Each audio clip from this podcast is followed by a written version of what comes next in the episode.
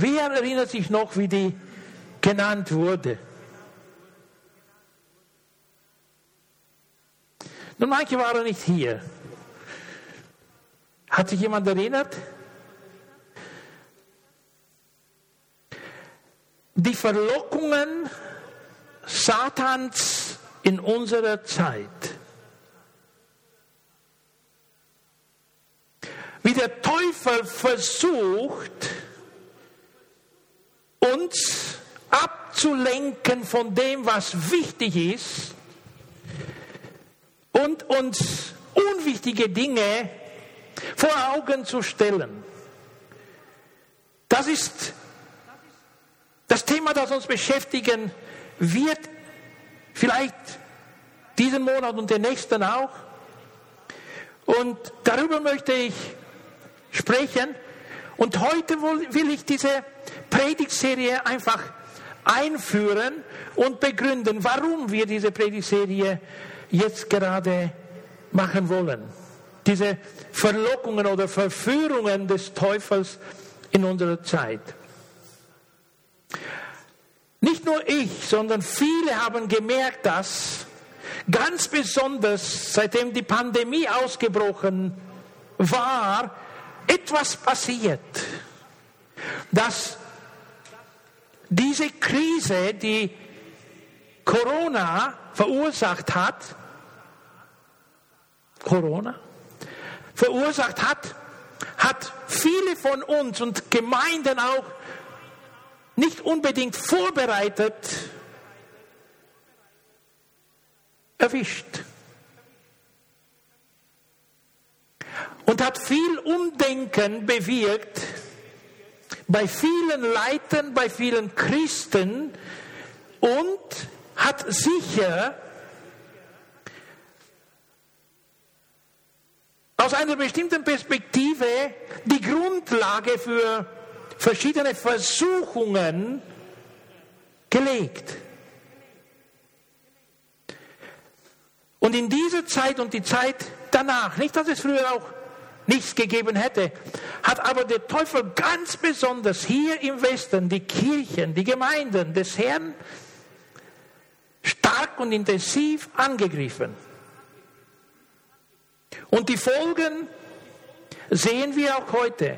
Auch hier, wir sind nicht eine Ausnahme, wir sind keine Ausnahme, dass er auch in unserer Mitte Teil unserer Geschwister verlocken kann, konnte. Und vielleicht noch weiter versucht, intensiv versucht, das zu tun. Dann kam noch der Krieg in der Ukraine und wir hören jeden Monat über so vieles Negatives, was geschieht. Der Krieg in der Ukraine, die Erdbeben, denken wir nur an die Türkei, Syrien, seit zwei Tagen jetzt Marokko.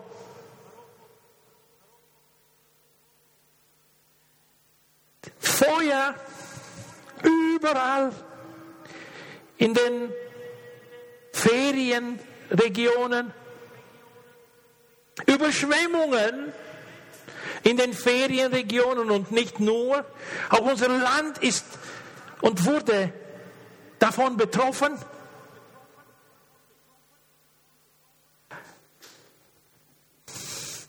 All das spricht in einer bestimmten Form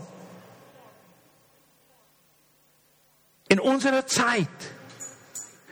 Leider, meine Wahrnehmung, haben zu wenige Menschen ein Ohr zu hören, was Gott dadurch sprechen möchte.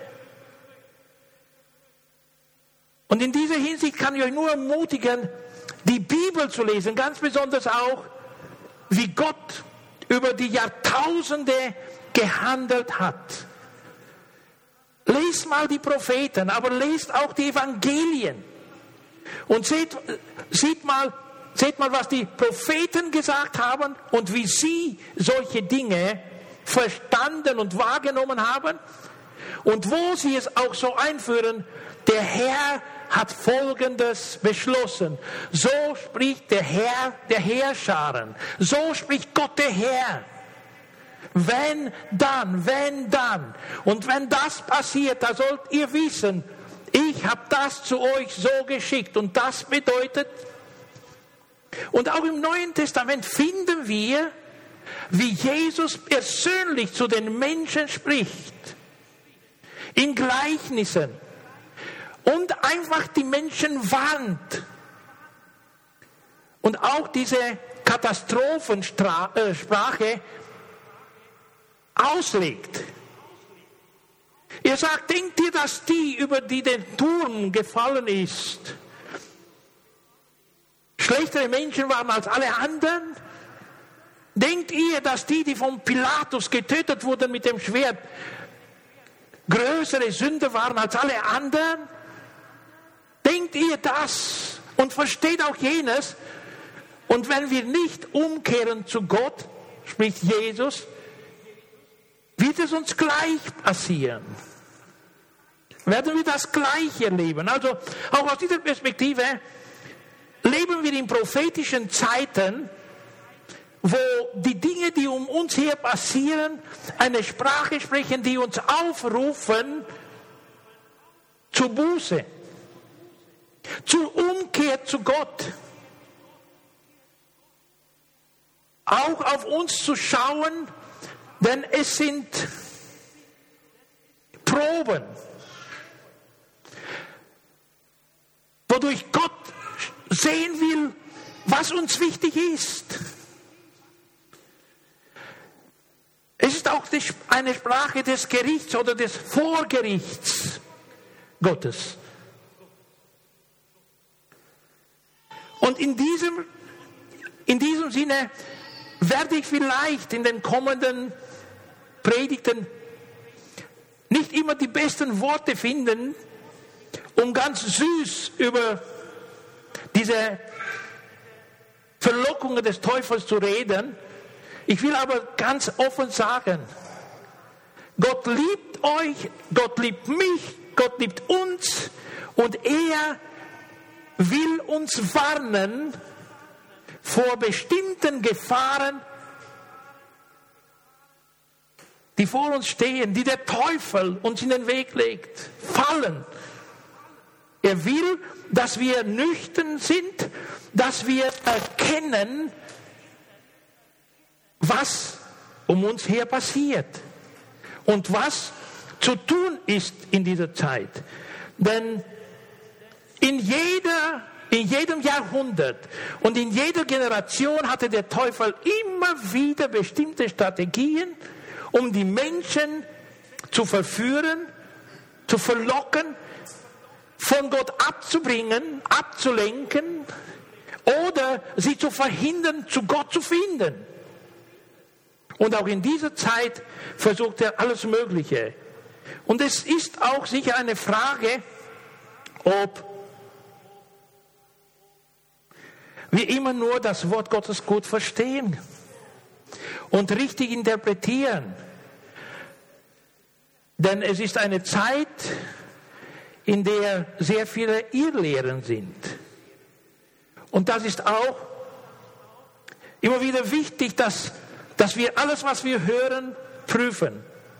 Das ist mein Anliegen auch an euch und an die ganze Gemeinde, immer wieder zu prüfen, das, was hier gepredigt wird, zu hinterfragen und mit der Bibel zu filtern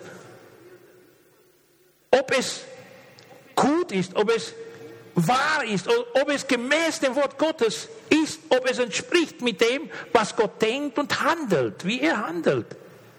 Das ist unglaublich wichtig, damit wir nicht in die Irre geführt werden durch etwas Unerwünschtes. Ganz besonders durch eine Message in der Gemeinde, in der Kirche und die noch im Namen Gottes. Ja, also meine Verantwortung ist es, das Wort Gottes und im Namen Gottes zu sprechen. Das, was Gott mitteilen möchte, dass ich das auch sage. Und unsere alle Verantwortung ist, das zu prüfen und das Gute zu behalten. Zu prüfen und das Gute zu behalten. Zu prüfen und Entscheidungen zu treffen. Denn es geht jeden Sonntag, wenn das Wort Gottes gepredigt wird, auch um persönliche Entscheidungen. Und hinterher werde ich auch erwähnen, dass wir oft tendieren, keine Entscheidung zu treffen. Auch das ist eine Entscheidung.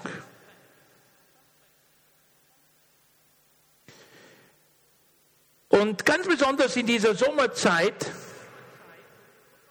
hat der Herr zu mir gesprochen, wo ich durch die Propheten gelesen habe.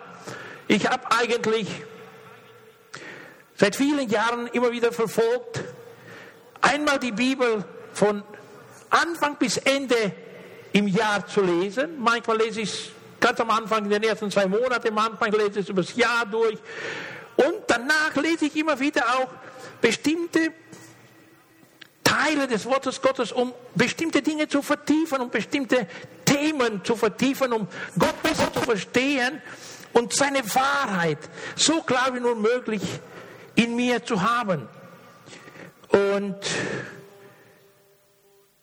dieser Sommerzeit, in der vergangenen Sommerzeit hat Gott ganz besonders zu mir gesprochen. Deshalb habe ich auch jetzt mit dieser Predigtserie begonnen die Verlockungen Satans in unserer Zeit. Aber be bevor ich zu dem Wort komme, wo Gott prophetisch zu mir gesprochen hat oder durch den Propheten zu mir gesprochen hat, will ich euch kurz sagen, was oder fragen, was bedeutet Verlockungen? Was bedeutet jemanden zu verlocken? Ich habe hier zwei ganz einfache Definitionen herausgeholt. Verlocken auf jemanden einen großen Reiz auszuüben, so dass er kaum widerstehen kann. Dass er kaum widerstehen kann. Die zweite Definition, jemanden gewaltlos so zu manipulieren, dass er etwas tut, was er eigentlich nicht tun wollte oder sollte. Also, die Verlockungen, über die wir sprechen werden, sind solche Dinge, die manchmal unbemerkt uns beeinflussen. Unbemerkt von uns, aber von jemandem geplant. Und deshalb wünsche ich mir, dass wir immer wieder alles prüfen mit dem Wort Gottes und sehen, was gut und was nicht gut ist für uns. Und jetzt komme ich zu dem Wort, wo der Herr ganz persönlich zu mir gesprochen hat. Hesekiel 33, 1 bis 9. Wieder empfing ich eine Botschaft vom Herrn. Er sprach zu mir, du Mensch, rede zu den Leuten aus deinem Volk und richte ihnen Folgendes aus. Wenn ich in einem Land Krieg ausbrechen lasse, er nennt das Volk gewöhnlich einen Wächter. Er bläst das Horn und warnt die Menschen, sobald er den Feind kommen sieht. Wenn nun jemand das Horn hört, sich aber nicht darum kümmert, wird der Feind ihn überraschen und töten. Er ist dann selbst schuld an seinem Tod. Denn er hat das Alarmsignal nicht beachtet und muss die Folgen davon tragen. Lässt er sich jedoch warnen, dann rettet er sein Leben. Also es geht einfach um Leben und Tod. Leben und Tod. Nun stell dir vor, dass der Wächter den Feind kommen sieht, aber trotzdem nicht das Horn bläst und das Volk nicht warnt. Wenn dann jemand umgebracht wird, so ist dies zwar seine, seine Strafe oder eine Strafe für seine eigene Schuld, aber den Wächter werde ich für seinen Tod zur Verantwortung ziehen. Also persönlich bin ich schuldig, wenn ich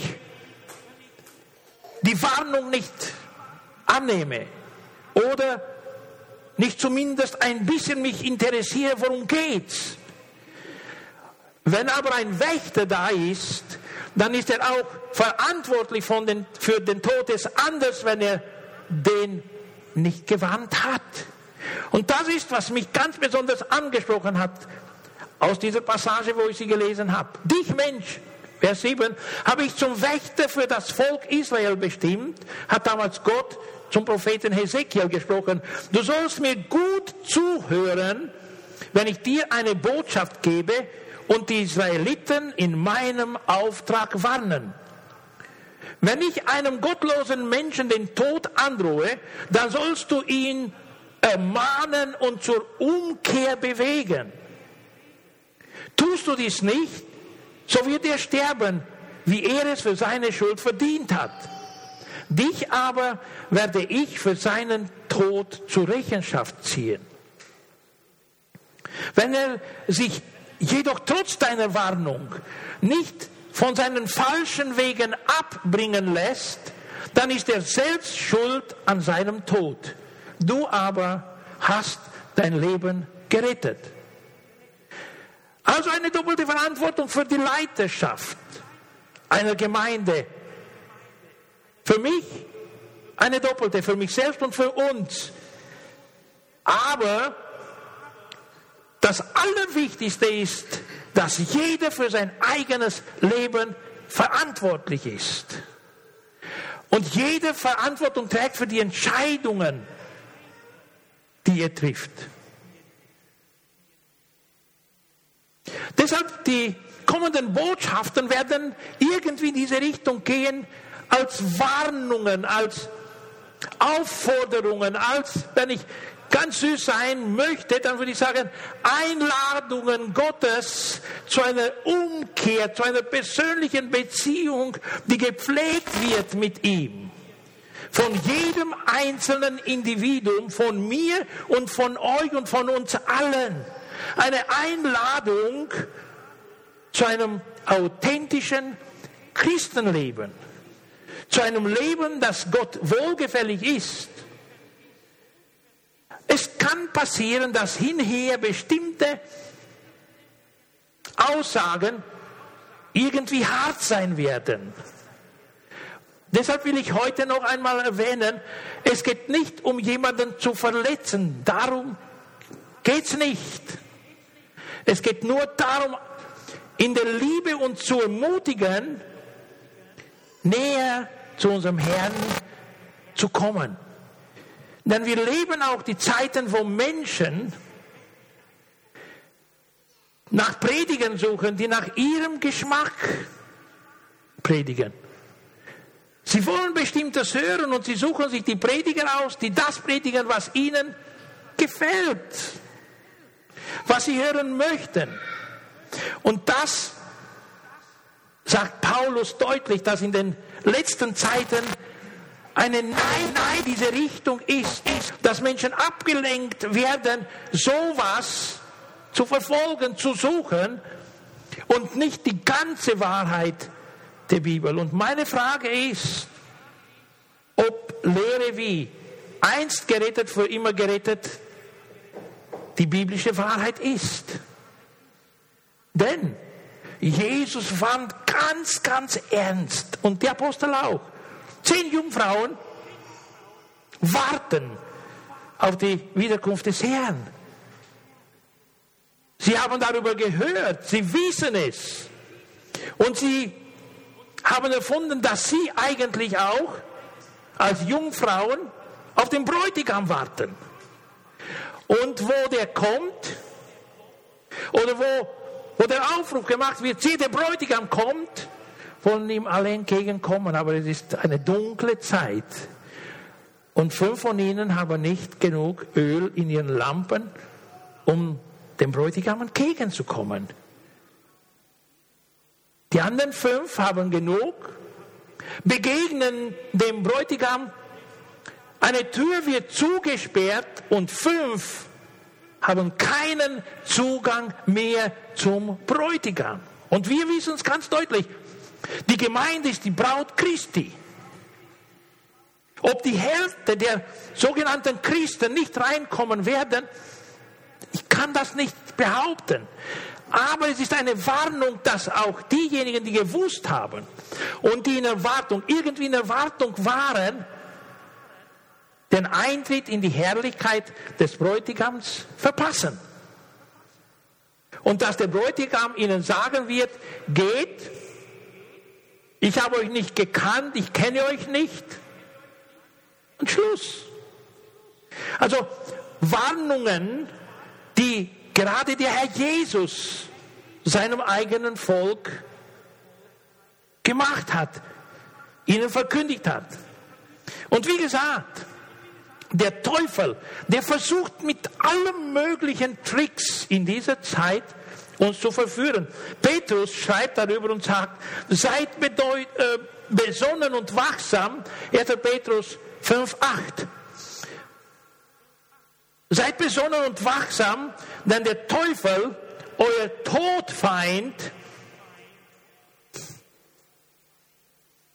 läuft wie ein brüllender Löwe um euch herum. Er wartet nur darauf, dass er einen von euch verschlingen kann, dass er einen von euch verlocken kann, verführen kann, vom richtigen Weg abbringen kann. Er versucht alles Mögliche, um auch diejenigen, die in einer Beziehung mit Christus sind, vom richtigen Weg abzubringen.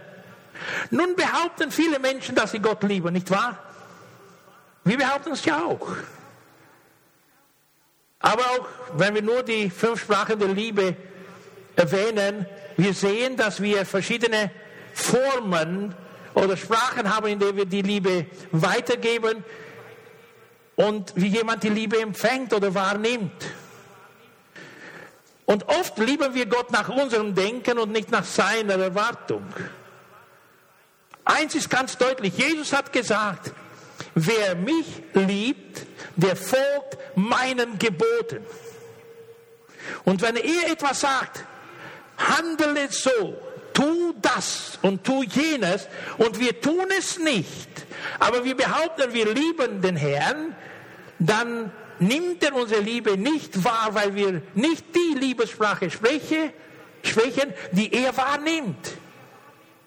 Aber wenn jemand seine Befehle kennt und befolgt,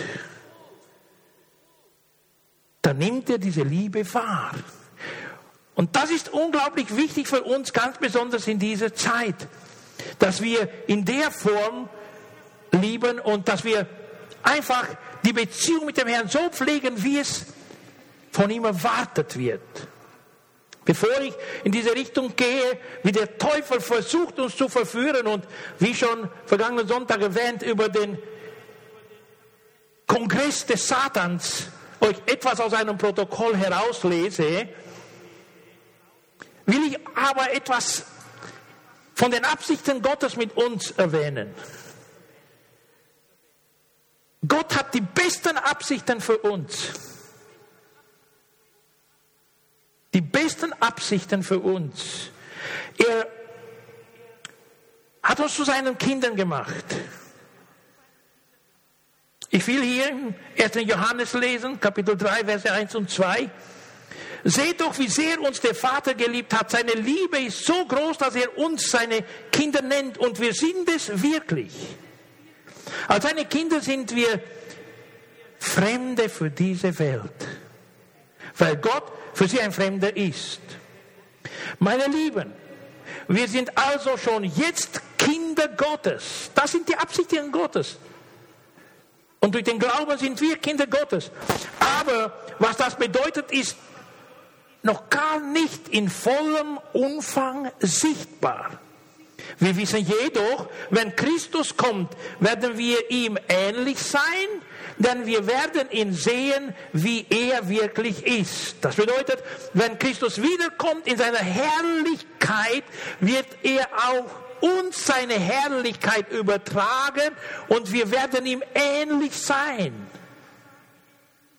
Das ist die Absicht Gottes mit uns. Johannes 14, 1 bis 3.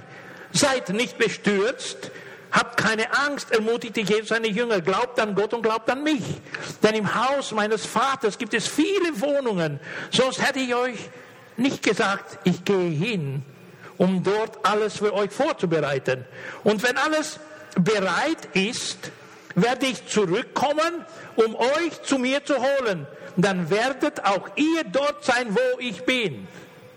Also die Absicht Gottes ist, dass wir in der Ewigkeit in der Gegenwart von Jesus Christus sind. In seiner Herrlichkeit und die Ewigkeit mit ihm, bei ihm verbringen. Er will uns in das Haus unseres Vaters im Himmel mitnehmen. Damit wir in den Wohnungen, die schon vorbereitet werden für uns, mit Jesus Christus wohnen. Ob das die neue Stadt Jerusalem sein wird oder wie es sein wird, wird es noch nicht ganz deutlich für uns. Aber ich will auch, auch, auch diesen Teil noch lesen, was, was Gott in seiner Absicht mit uns hat. Also Offenbarung, es gibt sicher viele andere Passagen noch in der Bibel, aber in der Offenbarung 21, 1 bis 4 sah Johannes etwas ganz Besonderes. Und ich sah dann einen neuen Himmel und eine neue Erde. Denn der vorige Himmel und die vorige Erde waren vergangen und auch das Meer war nicht mehr da. Ich sah, wie die heilige Stadt, das neue Jerusalem, von Gott aus dem Himmel herabkam, festlich geschmückt wie eine Braut für ihren Bräutigam. Eine gewaltige Stimme hörte ich vom Thron her rufen. Hier wird Gott mitten unter den Menschen sein. Er wird bei ihnen wohnen und sie werden sein Volk sein. Ja, von nun an wird Gott selbst in ihrer Mitte leben. Er wird ihnen alle Tränen abwischen. Es wird keinen Tod mehr geben, kein Leid, keine Klage und keine Schmerzen, denn was einmal war, ist für immer vorbei. Also die Absichten Gottes sind unbeschreiblich, sind, sind unvorstellbar für uns. Und genau hier ist das Problem. Von diesem wunderbaren Bild, das Gott uns geschenkt hat, dass er möchte, dass wir es vor Augen haben, möchte uns der, der Satan verlocken, ablenken, um was anderes zu sehen. Und hier kurz aus diesem Protokoll des Satanskongresses. Was ich hier vorlese, habe ich vor fast 30 Jahren in Rumänien zu lesen bekommen. Gleich nach der Wende. Und hier ein Teil dieses Protokolls. Satanskongress, Jahr 1989. Auf dem Planeten werden, werden große Veränderungen vorbereitet.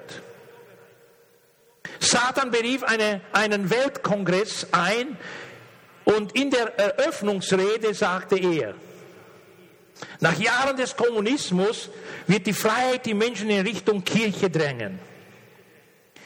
Wir werden Christen nicht davon abhalten können, in die Kirche zu gehen, aber wir können dafür sorgen, dass sie die Bibel nicht lesen oder, wenn sie es tun, nicht verstehen, was sie lesen und so keine innige Beziehung zu Jesus aufbauen. Erster Gedanke, sehr intensiv, keine Beziehung mit Christus. Wenn sie eine solche Beziehung zu ihm eingingen, würde, ihr, würde ich die Kontrolle über sie verlieren, sagt der Teufel.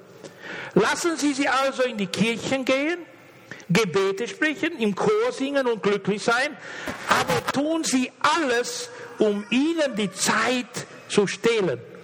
Tut alles, um ihnen die Zeit zu stehlen. Es ist also klar, was ihr zu tun habt meine Engel. Lassen Sie nicht zu, dass die Wahrheit Gottes in Ihnen wurzelt. Lassen Sie nicht zu, dass Christen diese persönliche, wichtige Beziehung zu Jesus Christus eingehen. Wie können wir das machen, riefen die Engel der Dunkelheit. Gibt ihnen viel Arbeit. Tut alles, was ihr könnt, um sie mit allen möglichen unwesentlichen Dingen zu beschäftigen, antwortete der Teufel. Verführen Sie sie dazu, Geld auszugeben, auszugeben und noch einmal auszugeben. Und helfen Sie ihnen dann, Geld zu leihen, zu leihen und noch einmal zu leihen. Sorgen Sie dafür, dass die Ehemänner sechs oder sogar sieben Tage die Woche, 14, 15 Stunden am Tag arbeiten, damit sie sich den Lebensstil leisten können, den sie anstreben. Tun Sie alles, damit Eltern keine Zeit für ihre Kinder haben. Beschäftigt sie in ihren Gedanken, damit sie die innere Stimme des Heiligen Geistes nicht länger hören können. Sorgen Sie dafür, dass das Radio, der Fernseher und der Laptop ständig eingeschaltet bleiben. Lassen Sie die Jugendlichen mit Kopfhörer im Ohr durch die Straßen gehen. Sorgt dafür, dass in jedem Geschäft und Restaurant die Musik so laut wie möglich und so schlecht wie möglich ist. Sorgen Sie dafür, dass der Lärm 24 Stunden am Tag nicht aufhört. Halten Sie ihnen Zeitschriften, Anzeigen aller Art, Kataloge, Informations- und Werbebriefe unter die Nase. Machen Sie durch diese alle möglichen Versprechungen egal ob sie wahr oder nicht wahr sind. Lassen Sie sie auch in Momenten der Erholung das Maß überschreiten, damit sie wieder müder als sie bei der Abreise in die Ferien in die Woche danach starten, wenn sie aus den Ferien zurückkommen. Lassen Sie sie nicht in die Natur gehen. Schicken Sie sie in den Vergnügungspark, zu Sportveranstaltungen, zu Konzerten, ins Kino, ins Theater. Und wenn Sie sich auf der Party treffen, verwickeln Sie sie in Klatsch und Tratsch, in nutzlose Diskussionen, so dass sie mit einem unruhigen und verbitterten Gewissen nach Hause gehen. Halten Sie sie nicht davon, halten Sie sie nicht von dem sogenannten christlichen Werken ab. Aber füllen Sie Ihr Leben mit allerlei edlen Anliegen, damit Sie keine Zeit haben, nach der Kraft Christi zu suchen. Das ist die Richtung. Und versuchen Sie auch mit anderen Methoden, nutzen Sie Ihre Kreativität, dafür sind Sie ja in meinem Job schließt Satan seine Rede ab.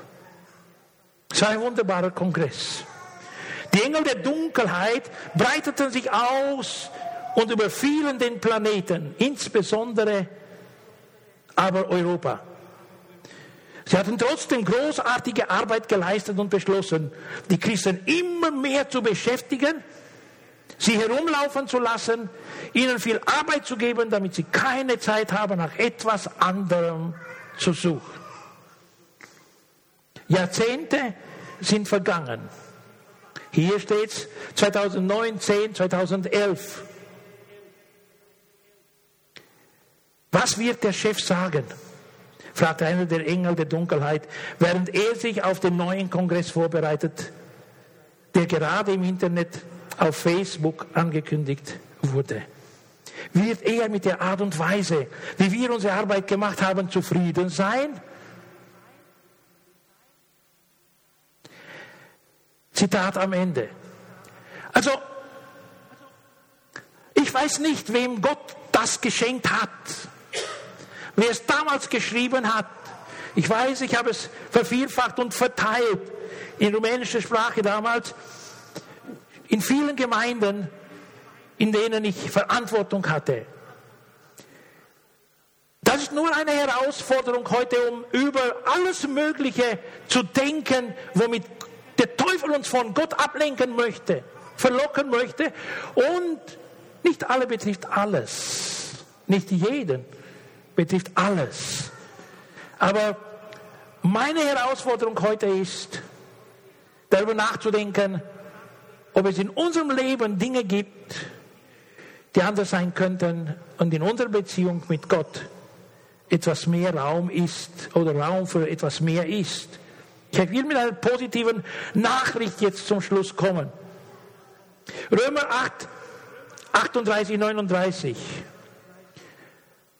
Eine Ermutigung, es gibt sicher auch in den Evangelien und so weiter. Ja, ich bin überzeugt, sagt der Apostel Paulus, dass weder Tod noch Leben, weder Engel noch unsichtbare Mächte, weder Gegenwärtiges noch Zukünftiges, noch gottfeindliche Kräfte, weder Hohes noch Tiefes, noch sonst irgendetwas in der ganzen Schöpfung uns je von der Liebe Gottes trennen kann, die uns geschenkt ist in Jesus Christus, unserem Herrn.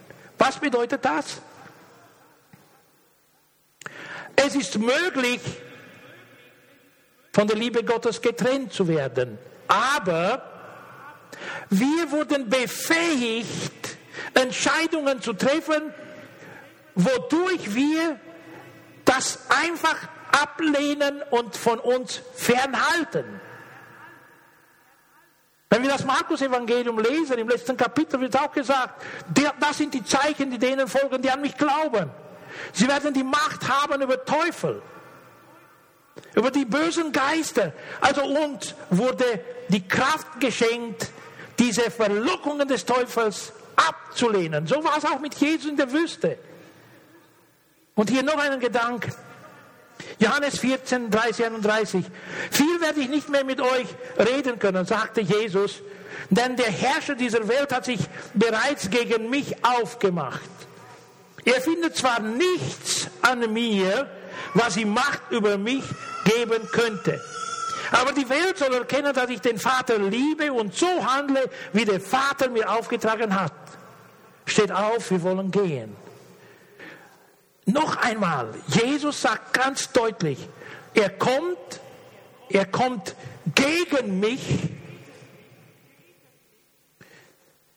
Er will mich verführen, aber in mir und an mir hat er nichts. Er hat keinen Anspruch auf mein Leben. Keine Tür geöffnet, kein Fenster geöffnet, er hat in meinem Leben nichts verloren. Das ist wieder eine Ermutigung. Hey, wir können ihn auf Abstand schicken. Wir können ihn fern von uns halten. Wir können die Verlockungen besiegen. Und das ist meine Ermutigung heute für uns alle. Hosea 14,10 noch. Und klug und weise ist, Wer klug und weise ist, der denke darüber nach und nehme sich alle diese Worte zu Herzen. Denn der Herr zeigt uns den richtigen Weg. Wer ihm folgt, kommt sicher ans Ziel. Doch wer sich von ihm abwendet, stürzt ins Verderben. Lasst uns darüber nachdenken. Und auch ich ermutige euch, kommt nächsten Sonntag wieder und die nächsten Sonntage wieder. Wir wollen weitermachen. Das ist nur einfach die Einführung und Begründung unserer Predigtserie. Wir werden bestimmte Bereiche ansprechen. Und wenn wir das Wort Gottes zu Herzen nehmen, wenn wir uns selbst prüfen und die richtigen Entscheidungen treffen, dann werden wir glücklich sein. Und niemand kann uns vom Ziel ablenken. Die Absichten Gottes für uns in der Ewigkeit. Und das ist mein Gebet heute. Danach wollen wir mit einem Lied noch enden. Vater im Himmel, ich danke dir für diesen Tag. Danke dir für die Geschwister, die hier sind. Und ich danke dir, dass du uns noch so sehr liebst, dass du uns ansprichst und warnst, in diesen Tagen vorsichtig zu handeln, vorsichtig zu wandeln und ganz besonders die Beziehung mit dir zu vertiefen. Herr, ich danke dir, dass du uns die Macht geschenkt hast, dass wir die Verlockungen des Teufels ablehnen können und nicht folgen müssen.